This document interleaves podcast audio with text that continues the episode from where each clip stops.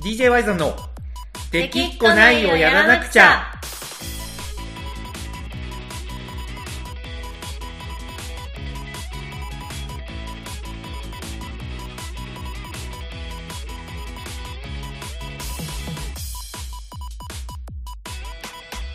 はいこんばんはワイゾンですこなこですはいというわけでこの子さんなんと今週はですねはい「リトル・スター・ウォーズ」について話そうじゃないかおーあのドラえもんの名作とそうですやっぱり最近ねあのもうすっかりアニメを語るラジオになってしまった この DJ ワイズのラジオですけど、はいまあやっぱりねちょっとお邪魔女ドレミもいい、まあ、最高なんですけど、はいまあ、たまには他のねコナコさんの好きな切り口でいこうかなと思ってですね、なるほどそう、まあ、先週ねラジオの収録が終わった後に、はいあのじゃあ「リトル・スター・ウォーズ」にしましょうというね話をしてですねいやー見ましたまあ、してましたけど、正直、先はい週のラジオ終わった後、収録終わった後、あのラジオより喋りましたよねラジオの収録 を30分ちょっとした後には40分ぐらい、はいあのー喋ってたね。いや本当ですよでなんか途中でハッと我に返って、いやこれ収録で喋りゃいいじゃんみたいな、いや、てか、あれを取っとけばよかったよいやね。確かにねそう。ただ、あの時は、はい僕まだあの、リトルスターウォーズを見ずに話してたんで。ああなるほどね小さい時そうあはの見てるんですよねそうそう。だから、あの、子供の時の記憶を頼りにはいはいはい、はい、話してて、あ、だったら来週のテーマちょっと、リトルスターウォーズにしようよっていうことで、はいはいはい、ネットフリックスを契約してですね、おおそう、契約してみました。うん。なるほどそうわざわざ契約しでてもはいこのわざわざ契約してだってネットフリックスしか今ないよねドラえもんは今そうですね前アマゾンプライムでも見れたんですけど、はいはい前コナコさんがねなんかアマゾンプライムが終了なんでみたいなツイートをはいしてたのを、なんか今更思い出しました よいやマジ終了して絶望して DVD を全部買うっていうね、やっぱいつ そうそういつでも見れるっていう安心感はやっぱまあねかけがえのない、まあネットフリックスもこう、うんあの契約してるんで、うん今ネットフリックスではめっちゃ見てますけど、そういうことよね、はいそうなんですなんでねこのままちょっともうしねあの本編行きたいんですけど、はいちょっとね「リトル・スター・ウォーズ」見た瞬間はい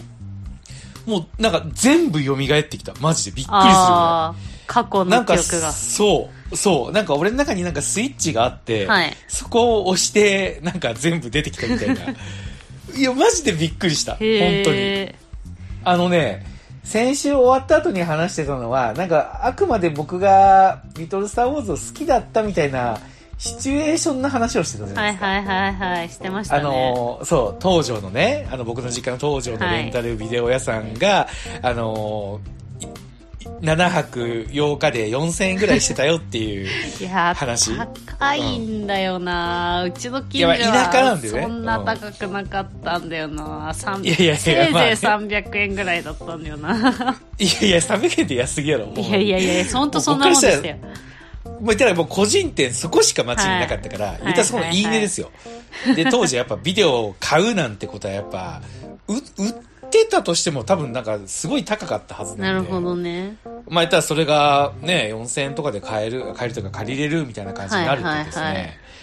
まあ、ものすごい僕としてもワクワクするんだけど、はいやっぱり結構な値段なんで、うんお母さんに、まあ、1本だけって言われて、はい選んだのがリトル・スター・ウォーズだったんですなよねる。ほどねそう日本誕生映画館でねもう今ない東条に昔あった映画館で見て、はいうわ映画のドラえもん面白いやんってなって、はいで過去のやつも見たいっていうことで「リトル・スター・ウォーズ」を選んだんですよ僕はあワイさんさんでも「リトル・スター・ウォーズ」リアルタイムじゃないんですねリアルタイムじゃないですだってあれ85年だから「リトル・スター・ウォーズ」の時僕多分6歳でへえいやなんかで6歳、そっか私は6歳の時もうドラえもんの映画デビューしてたんでいやだってあの多分環境が違うやんその、まあそうですね映画館に多分行かんとあの時見れんかったはずなんよいやいやいや、まあまあ地ま上あ。波うんいや、私も映画館での話ですよ。映画館でのドラえもん映画。4歳ぐらいでデビューだったんで。まあそうかでもひよりんとかも言うたら3歳とかで連れてったもんな3歳4歳ぐらいいや、まあ私は電車ちょっと乗ればすぐ映画館あったんでね。いや、でも言うて4歳で電車乗って映画、映画見に行かへんやろ。いや、親と親と。あ、親と、ね、親と一緒にねでびっくすよりした、一もちろん人で。いや、一人じゃないですよ。そう。いや、で、うそれ言ったら、う僕は家から、あの、500メートルぐらいのところに映画館があったんですよ。へえ。けど、その、なんていうかな、ミニシアターみたいな感じあだから、多分、ドラえもんも、まあ、やっとったんかどうかわからんけど、ー。はい。まあ、映画をね、見るみたいな、やっぱ文化が、なかったもん、やっぱ、こまあ、おだって親も忙しかったし、自営業やってて。ね、田舎の、田舎のね、売り酒屋だったんで、はい。言ったら、あの、バブル景気真っ只中ですよ。うんうん。もうとにかくやっぱ忙しいし、はいただ、1年に1回正月ぐらいしか休みなかったし、へえ。そう。だから、小学校になって初めて友達と一緒に映画館っていうところに行ってみようや、みたいな感じでドラえもんを見たのが初めてあだったあ、んですよ。なるほどね。そう。で、過去を調べたら、なんか、リトル・スター・ウォーズっていうのがなんかね、タイトル的に面白そうじゃん、みたいなはい。感じで借りてみたん、あの日のことを、はい。もう鮮明に思い出 した。ビビった、マジで。へえ。あのさ、あの、千と千尋でかまじいがさ、はい。あのー記憶っていうのはなんか引き出しの中にしまってあるだけだみたいなこと言うじゃん。そんなこと言いましたっけかまじ。そう、言うんすよ。はいなんか忘れ、人はなんか忘れるんじゃなくて、どこにしまったかわかんなくなかっただけで、いああ。つでも取り出せるみたいなこと薬言ってた。薬出しながら。そうそうそうそう。そうそうそうそう。はそういはいなはんですいはいよ。。なんですけど、あのーもうまさにそれ、本当に。へえ。そして、あのー思い出したよ。はい。少年期のことを。思い出しました思い出した。あのね、ーリトル・スター・ねウォーズは本当になんか、スネ夫と少年期、本当にその二つだと思ってます。いや、本当そう。いや、本当そうなんよ。いなんか僕が、あの、日本誕生の、あの、武田鉄矢さんの、あの、何回ね、く、えっと、え、日本誕生の武田鉄矢さんの曲何だったっ日本誕生はね、けうん。なんだっけタイトル。タイトルが出てこん。タイトルが出てこんあのひ日が照っていた5000年前も、 今日と同じような青い空だったみたいな歌詞の曲えーで、とねはいあはいはれいが、そう、あれがいいってコナコさんに話してたら、言ってましたなんね。かちょっとねなんかまあもちろんそれは同意だけどはい。一番はうーんみたいなリアクションしてたじゃないですそうかですね。一番はやっぱ少年期いだやそうななーっんていうのをよ言ってました。そうなんすよね少年期のこと本当あのあのねあの戦車のシーンで多分一発目にかかるじゃないですかはい。あの瞬間にもうなんか全部思い出したへえ。あこれあったなと思ってはい。いや、なんかね、もう、なんで忘れるんだろうね、本当に。いやそうまなあんです聞よいたら思い出すみたいなのありますよね。びっくりするぐらい思いました。あの、ぴゃー、ぴゃー、ぴゃー、ぴゃー、ぴゃー、ぴゃー、ぴゃー、ぴゃー、ぴゃー、ぴゃー、で、もう全部パッと、ああと思って。はい。これでコナコさんこの間なんか、うーんみたいなこと言ってたのかと思って。そうなんす。そんなリトルスターウォーズでしたよ、僕にはもうね。はいあのー僕あれ見て、ジオラマ作ったんですよ、子供の頃。へえ。なんか憧れて、はあいのースネ夫とね、ジャイアンが作ってて、途中から、のび太がクビになって、出来すぎくんがね、はい。加わって、ジオラマ作るんですよね。はい。で、こう、ピアノ線とかを木から通してはい、滑車でね、飛行機をこうやったりとか、そうそう。まあもちろんあのクオリティはね、作れなかったんですけど、はいあのベランダに、その、ガンダムとか戦車とかのプラムとか作って、はい。で、ちょっと苔とか、石とかこう取ってきて、はい。で、こうベランダにこう敷き詰めて、はい。カメラなんかないから撮影なんてできないのに、うん。なんか見よう見まねで僕作ってましたもん。へえ。ジオラマを。そんな、ジオラマを作ってたんですよ。へーで、あのーあれ BB 弾で、はいはい。こう、撃ったりとかして、へえ。もうなんかもうね、すごい懐かしい 記憶、蘇ってきましたね。ああ、でも、なるほどね。うんいや、そっちに行くんだなと思って今、あ、そうなん感ですか。心してましたた。いや、あ感心して私たは、うん私はリカちゃん人形を持ってたんで、はいはいリはい、はカい。ちゃん人形を無理やり持ってたぬいぐるみのうさぎにまたがら して、足を変な方向に曲げてしまって壊すっていうね。あ、壊すっていうね。はい。あのーパピがね、あそうそうそう。ウサギ乗ってね。そうそうはいはいはいはい。そそっっちね。ち、そっちをやってました、一生懸命。まあ、あとあのー人形の家に住めたらいいな、みたいな空想したりとか。うんうん。いやー、すごいね、リトル・スター・ウォーズ。ちょっと、感想に入ってもいいですか、リトル・スター・ウォーズの。あのー、子供の頃に見た衝撃を僕、はっきり、だから覚えてたんですけど、はい大人になってから見ると、はい結構違う印象を正直受けたんですよ。うんうんね、あのー10歳、まあ、1985年の映画だから僕は6歳の時にリアルタイムでやってて、はいで実際見たのは10歳とかの時だったと思うんですけど、うんうんうんあの時はただただなんか、あのープラモを作ったりとかうん宇宙をね自分が作った戦車が戦うとか、うんみたいなのに心底ワクワクしてたんですけど、はい大人になってから見るとあれ明らかにあの冷戦のをモチーフにした話なんだね。うーんだってあのーピリカと、はいえっと、ピシアかいねはいあれ初めに聞いた時にはピリカってあのドレミちゃんじゃんってちょっと一瞬思ったんですけどはいよくよく考えるとあれあアメリカとロシアに見立ててやってるんですねうーんなんかそうなんか冷戦をモチーフにみたいな感想は、うんいつだっけななんかコミックス持ってたんで、なんかそれの時にこう、うん出たての携帯で調べて感想見たことがある気がする、あへえいやそうなんですよあのやっぱ1985年ではいコロコロコミックスに連載が始まったのが1984年なんですけど、はいはいあの84年っていう当時のね世界情勢これ僕もおぼろげながらねその、言ったら冷戦末期の、まあ、冷戦真っ只中のうんうん頃であの当時ってやっぱおじいちゃんが絶対7時からニュースって決めて見てたから、へえやっぱりベルリンの壁そうベルリンの壁崩壊とかあうのんソ連の崩壊とかね、はいまあ、あの空気感ってなんとなく覚えてるんですよ。うんうんでやっぱとにかくやっぱあの頃世界情勢って暗くて、はいで1984年ってソ連が、あのーロロサンゼルスオリンピックだったっけなどこその年にあったオリンピックちょっとオリンピックの名前は違うかもしれないんですけどはいあれはあの辞退してるんですよねへえだからすごい緊張感がものすごい高まってた頃なんですうよ、んうんあのー核兵器を戦争には使わないみたいな話し合いからソ連がこう脱退したりとかはいみたいな感じでとにかく緊張感がね高まってた時期だと思うんですけど、うんその年に、あのーリトル・スター・ウォーズっていう作品、あのーはい独裁軍事国家を、あのー自由同盟軍が、あのー撃破するっていうようなね、うん作品を描くって、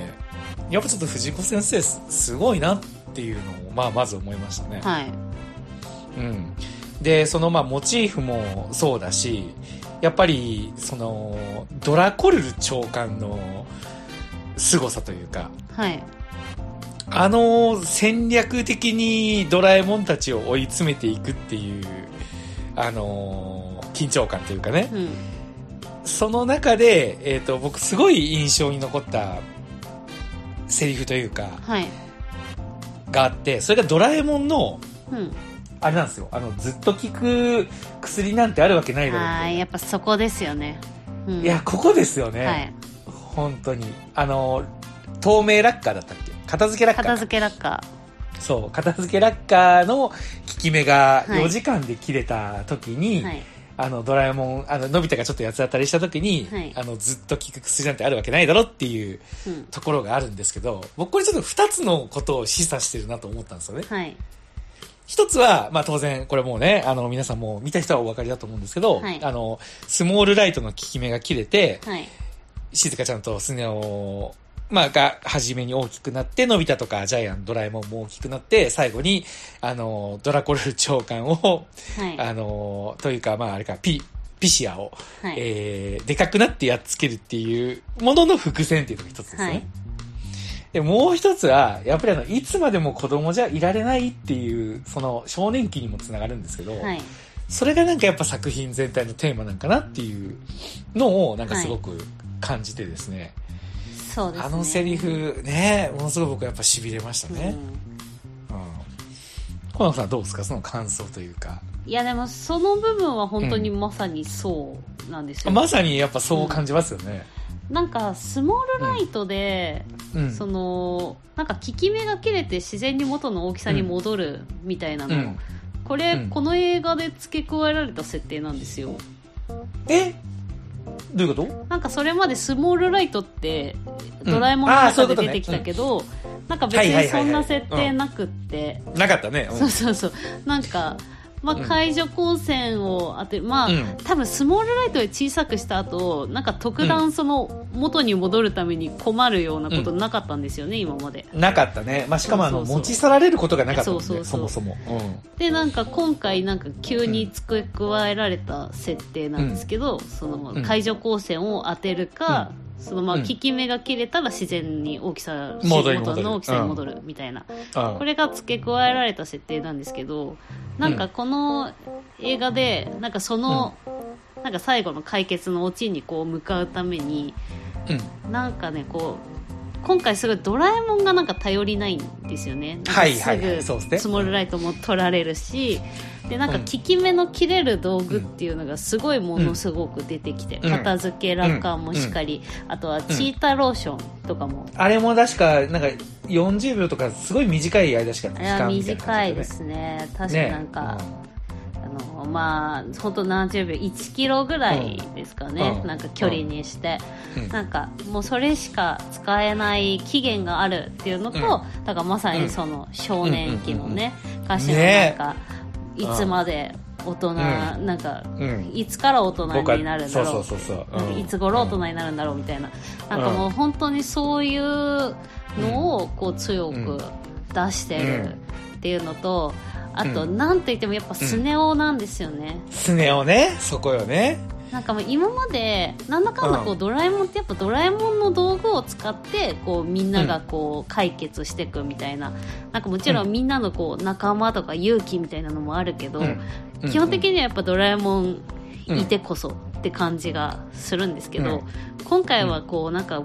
やっぱ戦う武器みたいなのがこうスネ夫が作ったプラモデルだったり、そうね。そうでなんかそのスネ夫が作ったプラモデルなんだけどなんか当のスネ夫は一回もう心が折れて戦いたくないみたいうん。うな、ん逃げ出すんですよね戦いの場逃げか出しらもましたね。静香ちゃんが、こう、敵が来たよって来ても、うんなんかだから隠れてるんだよみたいなね。そう、ノリで隠ねれちゃうんですよね、うん。うんでなんかその時はもうみんなもこう分かれて、二手に分かれてるから頼れる人もこう誰もいないうん。感じで、でもなんかこうそこからこう戦線に戻ってくる感じうん。でなんか怖くてこうなんかこうあそこのねセリフもまたいいなって思ったんですけどうん。なんかもう怖さをこう静香ちゃんには見せまいと、こうはいはいはい必死に立て直して戻ってくるんだけどこううんなんかこう動揺して同じこと2回言っちゃうみたはいいな。はいはいはい。うんうん。なんかしいや静香ちゃんだけうにんそんな目に合わせられないし、みたいなうん、女の子をいや危そうそうそう険な目に合わせられないじゃないかみたいなね。そうそうでなんかその数時間前には静香ちゃんうんにこのうん戦車の操縦を教えて、いや落ち着いて静そうね香ちゃんとか、うんいやなかなかうまいよとか言ってんのに、お前が一番落ち着けよみたいな、あのねうん短時間で見せるこう成長とうん、男気、成長の心の揺れいとやね。そうそうそいう、やそういうのがわかりますねよもうんうスネ夫が本当にいいです、この映画はうんそうよね。はいだからあの、ドラえもんが戦うっていう意味で秘密道具を使わないんですよね。そうですね。ねいった大長編の核となるその空気砲とかうね、んうんうん。しかも空気砲とかあるって示唆してるけど使わないですよね。使わないですね。使わないですよね。僕それが、あのーまあ、考えすぎかもしれないですけど、はい。あのー冷戦をモチーフにしとるっていうところでいくと、はい。その、まあ、言ったら核を使わずにうん。科学力が発展した、いったっていうのが冷戦じゃないですか。牽制、はい牽制し合って。はい。なんかそこを描こうと思った時に、やっぱ秘密道具でドンってやるというよりかは、情報戦とか、ああ。あのーね、そういう実際に戦ってたその、こう、てえっと、盗聴器をつけて敵のアジトを見つけるとか、はい。みたいなところに持っていきたかったのかなっていうふうになるほど見えたっていうのが一つ、はいうんとあとそのスネ夫のことに関してははい。まずあのチーム分けがちょっと異質ですよねチーム分けそう、あ、チーム分け。あ、チーム分けね。そう確か。に通常ドラえもんね、大長編って、うんあの、二手に分かれるパターンの時って、はい大体がドラえもんのび太しずかちゃんそとう。、ジャイアントジャイアンスね。ネ夫、うんねじゃないですか。で、やっぱさっきのコナコさんの感想も、ものすごい、あの、もう同意で、はい。スネ夫の見せ場というか、はいまあ終始その、戦う武器を作るっていう意味でもスネ夫だし、はい。あの、物語のね、その勇気を出すっていう、その成長っていうのを描いてるところもやっぱスネ夫にはい。フォーカスが当たってるじゃないですか。うん。それが多分やっぱジャイアントタッグだったらできなかったんでしょうね。確かに。ねえ、ジャイアントタッグだったら、やっぱジャイアンについていくスネ夫にやっぱなっちゃうじゃないですか。そうですね。そうね。うで、ん静香ちゃんとタッグを組んだがために、初めはちょっと、あの、優位に、た、まあ、優位というか教える立場にいて、うん。ね、軽口とか叩いてたけど、うんいざとなったらやっぱり、あの、静香ちゃんと二人で戦うっていうのは、スネ夫の中にはなかったんでしょうねう、ん初めはね。。けど、やっぱり最後行くんですよね。で、静香ちゃん、ね、静香ちゃんの間に戦車で入るんですよね。そ静香ちゃんが撃たれた、あの、クジラみたいな、ね、あのー無人戦闘艦みたいなのにはい、撃たれた時に、とっさにあそこに入るって、う。はい。まあ、なかなかできることじゃないですよね。そうですね。まあ、クジラ、まあ、シャチ、シャチっぽいやつあ、シャチあ、シあャのチ。クジラはシャチメインのそうか、ドそうラか。クエとかあ乗のーってる方そうだね。えっ、と、ギルモアかあギルモア将ギ軍ルモア将軍が、かうん、ギギルルモモアア将将軍軍が乗ですねってるやつね。はいまあ、ギルモア将軍のビジュアルとか明らかにソ連意識してますもんね。あーなるほど確かにうんあれもう完全にソ連の軍服ですうんよ。うんうんねえ。まあ、あとはね、あれでしょう。やっぱなんといっても、その、自由同盟の基地で、はい急にあいつが少年期歌い出すっていうところでしょう。やっあぱーモブ がねり。そう、突僕然が急に、歌うそう。で、初めギター一本で弾いてるのに、明らかにギター以外の音が鳴ってるっていう。あでもちゃんと周りに他の楽器の人ともそうねいますよね途中と途中からなんかハーモニカとかが入って、映り込んでくるよね。はいいや、あれもね、すごく良かったし、で、あ、あ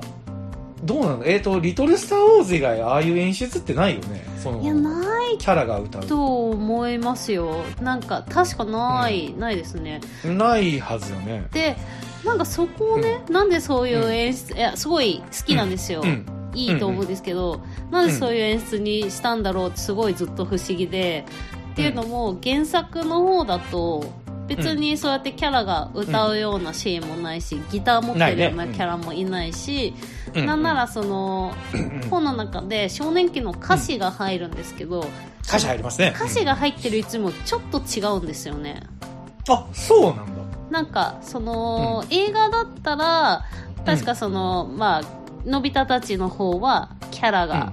その歌うシーンで、あああ、はいはいあ。そういう意味で違うってことね。そうそうそうで、あはいはないんはいかそうんの静香ちゃんたちの方も、うん。あのもうすでにその敵が来て撃破したぐらいのうんシーンかな、もうスネ夫は多分その一回逃げた後静香ちゃんと合流するぐらいのシーンまで進んだところで歌入ると思うんですけど、はいな。んか原作の方だとなんかまだこう、おのおの宇宙空間だったっけあの別れた後でのび太たちはこう島に乗り込んでいくところ、はいはいはいはい。うん、でスネ夫たちはなんかねまだ練習してるところなんですよだったよね。そうそうそうなんか宇宙を戦車で進んでいっとるあそとうそうそうそうころだったイメージがある。うん。そうだからお互いまだあの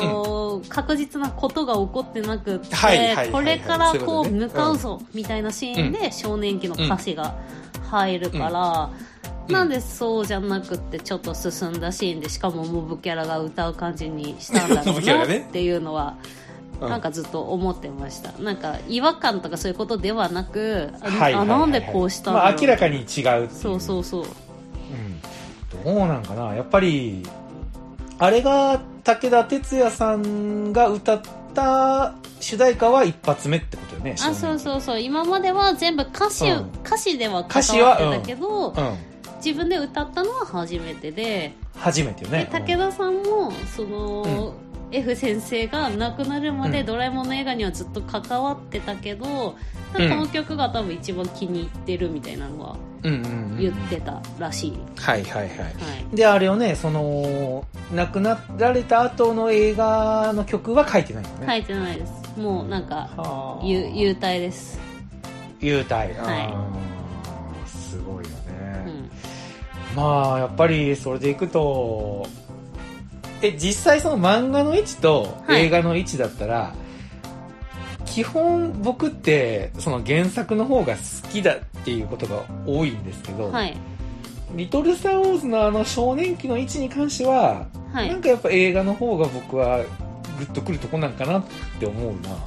率や直なまあ感想だなそうですね、まあ、原作の方って別に読んでて歌が聞こえてくるわけじゃないんで、なんか 正まあ直、ねあお急に歌詞が入ってきたぐらいの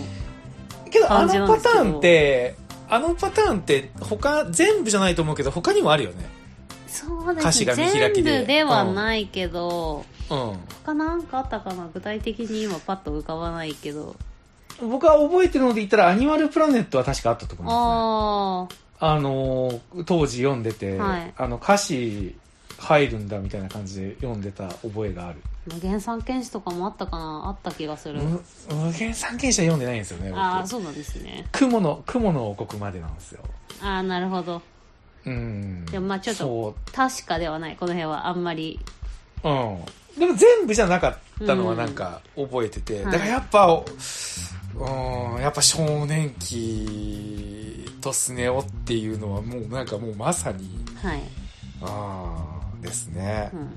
う、ん、まああともう一個付け加えるとしたらあ出来すぎくんのジオラマのクオリティがやばいねって いうくんのすごいところはあの うん別にドラえもんとかいなくても、あの木から木へこう、ね、そうピアノ線を張って仮設買った方がいいんじゃないかとかさ、うんあとなんかそう簡単な発火装置作るよみたいなこれちょっと映画であったかは分かんないですけど、あれは原作だけですね原作だかねうんなんかそういうシーンあるじゃないですか,、ありますね、うんそれがすごいですよねいやちょっとあの異常っすよね本当いにやあれはちょっとうん異常ですよ、小学生のだから発火装置小学生が作っちゃいけんだろうっていう意見ですね、これは意意見見ですわうん、意見と思うわほんまに、はいねえまあねそんな「リトル・スター・ウォーズ」なんですけどちなみにこれがあれでしょコロナ禍で延期にはなったけど今年えーえっとリメイクでいいんですかねそうであすのリメイク本当だったら3月公開だったはいははいずの、うんなんかあのー映画館でね、そのリトルスターウォーズが3月公開っていうのはなんか見たんですけど、はいその時って僕ちょっと、なんだろう、ドラえもんのことを忘れてたわけじゃないけど、なんか、あんまりね、あのーちょっとこう、流しちゃったというか、あ、はいふーんぐらいの気持ちだったんですけど、はい、がぜんね、あのー今これがリメイクされたら、どうなるのかっていうのが、がぜんちょっと今興味があって、はい、っていうのが、まあ、一つは、その、少年期じゃなくなるわけですよね。そうですねね、あのー、ヒゲダンのユニバースでしたっけそうですそう、に変わることで、はいもういたら、あの、ちょっと暗いじゃないですか、リトル・スター・ウォーズって。はい暗い全で体のす雰ね囲気がね。ねそういうテイストって出るのかなっていう。あ歌わずとも、その、BGM にインストで結構、少年期が流れるシーンが結構多いじゃないですあか。はいな多いですねめちゃめちゃだいぶねアレ。ンジでが、あ変の、わってねそうそうそうそうそうそう。で、そこでやっぱなんとも言えないあの、暗さというか、はいねあのー醸し出すというかね、あのーう雰囲気が出るなと思ってたんですけどそれがどうなるのかっていうのが、まあ、まず一つでしょはいでもう一つはその当時のはいその冷戦っていうのをモチーフに書いてるわけですから、はい今はもう全く時代が変わってるわけじゃないですか、うんあのーね85年当時と比べてはいあれからね社会主義国家はねそのソ連の崩壊とはいベルリンの壁もなくなったしみたいな感じの世の中が変わった今あのまんまをやっぱやるのか、いそれともなんかそういうところ変えてくるのかなとか、うんみたいなところがなんかがぜん興味が出てきましたね。なるほどうん。いやー大はい体どう、好野さんそこら辺どう、どう見るんですかもう普通に楽しみみたいな感いやーこれはねじ。うん。いやー正直怖いところもあるんですけどね怖いよね、なんかこううん、前あの、うん宇宙開拓士もね、んめちゃくちゃ好きなんですよ、ドラえもんの、はい、はい、はい。でもそれねなんかそれもこうリメイクされたんですけどはい。なんかね基本の流れは同じなんだけど、なんか謎の 新キャラみたいなのが出てきて、ほその謎の新キャラがあまりストーリーの根幹には関わらず、なんはかいふわっといなくなったんですよ、はい。あれ何だったんだろうなみたいなことがあったんで、うん。今回なんかどうなるのか、そのままなるのか、またこうオリジナルキャラみたいなのが出てくるのか、うんなんかそういうハラハラハラハラね。うん。ハラハラが大きいですね。そういうことですよね。え、ちなみに今リメイクされてるのって、その恐竜と、その宇宙開拓士と鉄人兵団鉄人兵と大魔教もされてて大大魔魔教教もされてますね。それぐらいあ、日本誕生とか日も本か。誕生もなって、結構されてるんですよ。へー順番じゃないんですね。あ、順番じゃないです。はあ、じゃあやっぱリトルスターウォーズをここに来て選ぶのって、やっぱなんか、なんかやっぱ、考えがあるんかなとか考えすぎかなとか思っちゃうんですけど、うんまあ、例えば冷戦じゃないけど、今の世界の対立って言ったら、やっぱり、その、アメリカのトランプさんとか、はい。そういうポピュリストみたいなものが、今、ね、台頭してきてるっていうのが世界情勢としてあるじゃないですか。はい。なんか、その、ギルモアの立ち位置が、なんかちょっと変えてきたら、面白いし、痛快だろうけど、うんまあけどそれってやっぱうんまあなかなかできんのかなとかねちょっと思ったりとかね、なんかちょっと楽しみですね僕ははい。まあ楽しみであり怖くもありうんみたいな感じですかねそうですね。まあ、楽しみではあります。いいつかはまだ決まってないのこれはね、うんまだ発表になってないんじゃないかな。うんなんか3月5日公開予定が結局伸びて、うんなんか毎週どれも見てますけど、別に何月何日って言ってないですし、同じ時間帯のクレヨンしんちゃんも結局、うん明日からの予定が延期になってるんで、ドラえもんだけやるってことないと思います。へえクレヨンしんちゃんも延期なんだ延期ですね明日あー明日からだっけな明後日からかな、まあ、明日からか、うん金曜からだからはあが延期になるりましたねほどねえ急に決まったのそれあ急に今日発表されました確かあやっぱりなんかいやこな子がツイートしとったけ、はいああそうなんだと思っとったらまさかそんな直前だったんですねそうなんですよへー前日にそれはちょっと辛いねびっくりですよねびっくりだね前日は辛いね、そうん、俺なんてもうあのお邪魔女ドレミの魔女見習いを探してが、うはい5月公開が秋に延期になったっていうのをはい認識した時にはもう延期になってたんだけどあそれなのになんかあの楽しみにしてた人の気持ちを思うと切なかったの にーいやまあ過去に遡ってま切なかったのに、うん、あでもまあねそんなやんなくなるわけじゃないんでね、気ま長あにまあ待ちますけどね,、まあそういうことねはいいやー、そんな感じで、ちょっとリトルスターウォーズについては、もう僕は十分言いたいことは言えたかなと。あそうですかはい。まあそうですね、ありがとうございました。新しい、はい新バージョンでもね、うんスネ夫がどう成長するのかが楽しみですね、私は。まあ、そこは、そこ外したらもうリトルスターウォーズじゃないやろ。ほんまに。いや、まあ外しては来ないでしょ、完全に。まあね。でもなんかさ、こうん、う、なんですかね、あの、セリフの言い方とかはいがはいはいはねい、どんな感じかな、みたいな。まあ、あともう一個言うとしたら、今の子供たちってあれ、プラモに多分共感しないよね。あー、プラモを作るみたいな。え、でプラも、モ、うん。どうですかねだって今、なんかそのコロナ禍で大人たち、お父さん世代がなんかこう家でプラモとか作って、子供一緒にそれ作るようになってるみたいな、うだからあ結構プラモ作ってる子多いみたいですよ昔に比べたらあ、そうなんだ。へえあ、昔っていうのが、その、あそうそうそう10年前とか。ああ、はいはいはい。僕らがね、子供の時はもう、実はプラモぐらいしかとは言わんけ ど、まあプラモってもう結構格の遊びでしたからね。あー僕が、僕が、僕ですらやってるぐらい、もいやまあそうこ、誰もがま。でね、うん誰もがって感じじゃないと思いますけど、ねえなんかねそこがちょっと気になるかなっていうまあまあ楽しみですよとにかくはいうんはいでも一個だけねちょっと嫌な、嫌なとこあるんですけどね、はいはいあのパピくんのビジュアルああのなん新なんビあジュアのルあの前髪なんなんっていうのだけえすごいまあ前髪あるえ前髪ありませんちょっと新ビジュアル見てほしいんですけ どあのマジで前髪あるんですよ